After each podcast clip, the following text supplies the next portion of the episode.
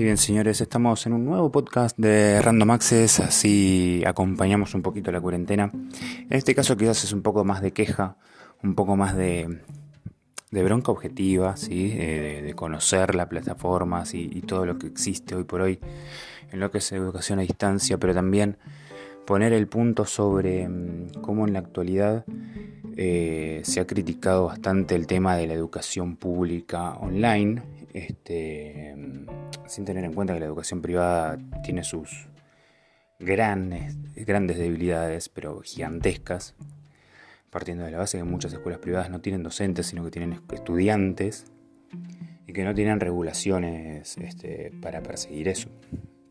Pero al margen de eso, que no me voy a, a poner a criticar ese tipo de sistemas educativos, voy a hablar un poco más sobre las plataformas digitales.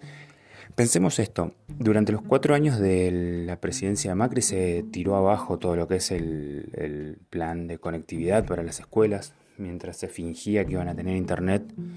Eh, las escuelas, las escuelas tienen internet privada, es decir, eh, no están proveídas por un sistema de internet universal como era el plan Sarmiento, como eran los planes anteriores. Eh, ahora se ha devuelto eso, ya nos vamos a, adentrar en eso, pero simplemente era contratar un servicio Wi-Fi como cualquiera de nosotros tiene en sus casas. Y eso requería también un presupuesto, ¿eh? un presupuesto escolar, un presupuesto independiente. Eh, mucha gente lo ignora, mucha gente lo ignora, mucha gente ahora que se está dando cuenta de que es necesaria conectividad para los chicos, exige incluso porque hay mucha gente que está diciendo, eh, pero mi hijo no tiene computadora cuando durante cuatro años se han eh, dedicado a bloquear ese acceso a la digitalización y mucha gente ha votado ese gobierno. La misma gente que ahora está pidiendo el sistema eh, digital para sus hijos. Pero bueno, vamos por partes. Primero, eh, está más que más decir y, que más explicar que durante el gobierno anterior al de Macri, durante el gobierno de Cristina Kirchner,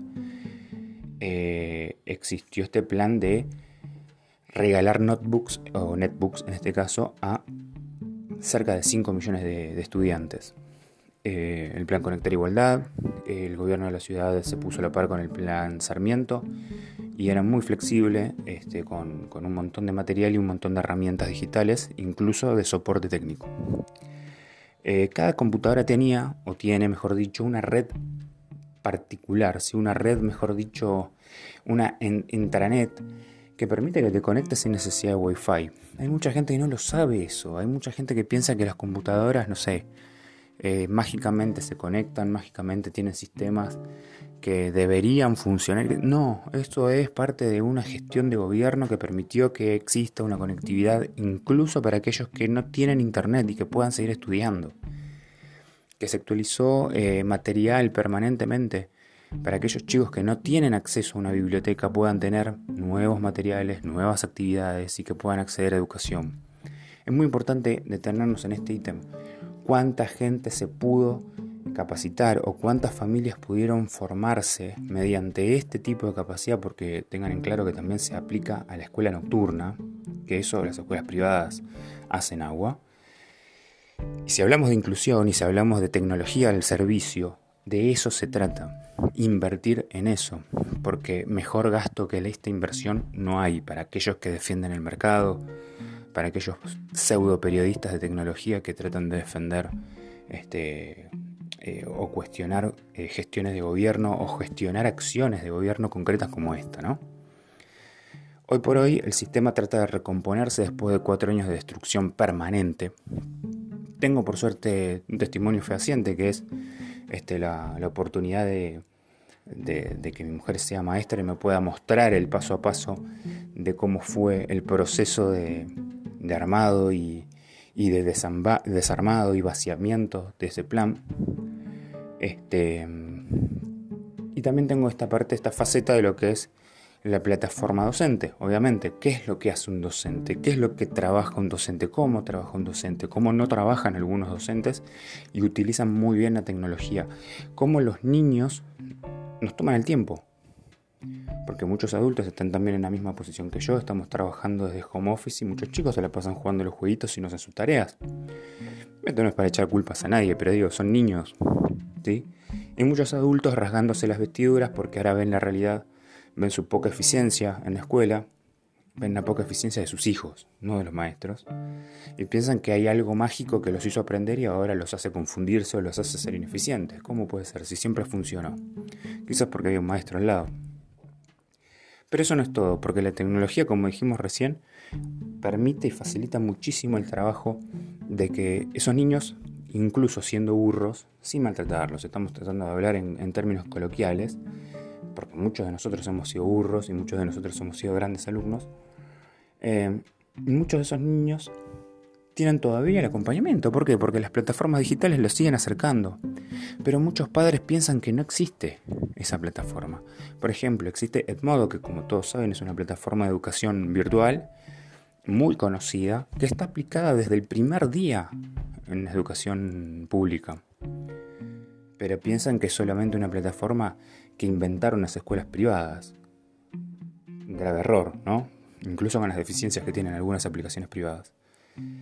Eh, Edmodo es una plataforma brillante para que los maestros, los padres y también los hijos tengan contacto permanente con contenido, con consignas, con es una red social prácticamente dedicada al 100% a la educación. Esto permite muchas veces acercar incluso a aquellos que tienen dificultades, aquellos que necesitan consultar, aquellos que necesitan este, intercambiar conocimientos.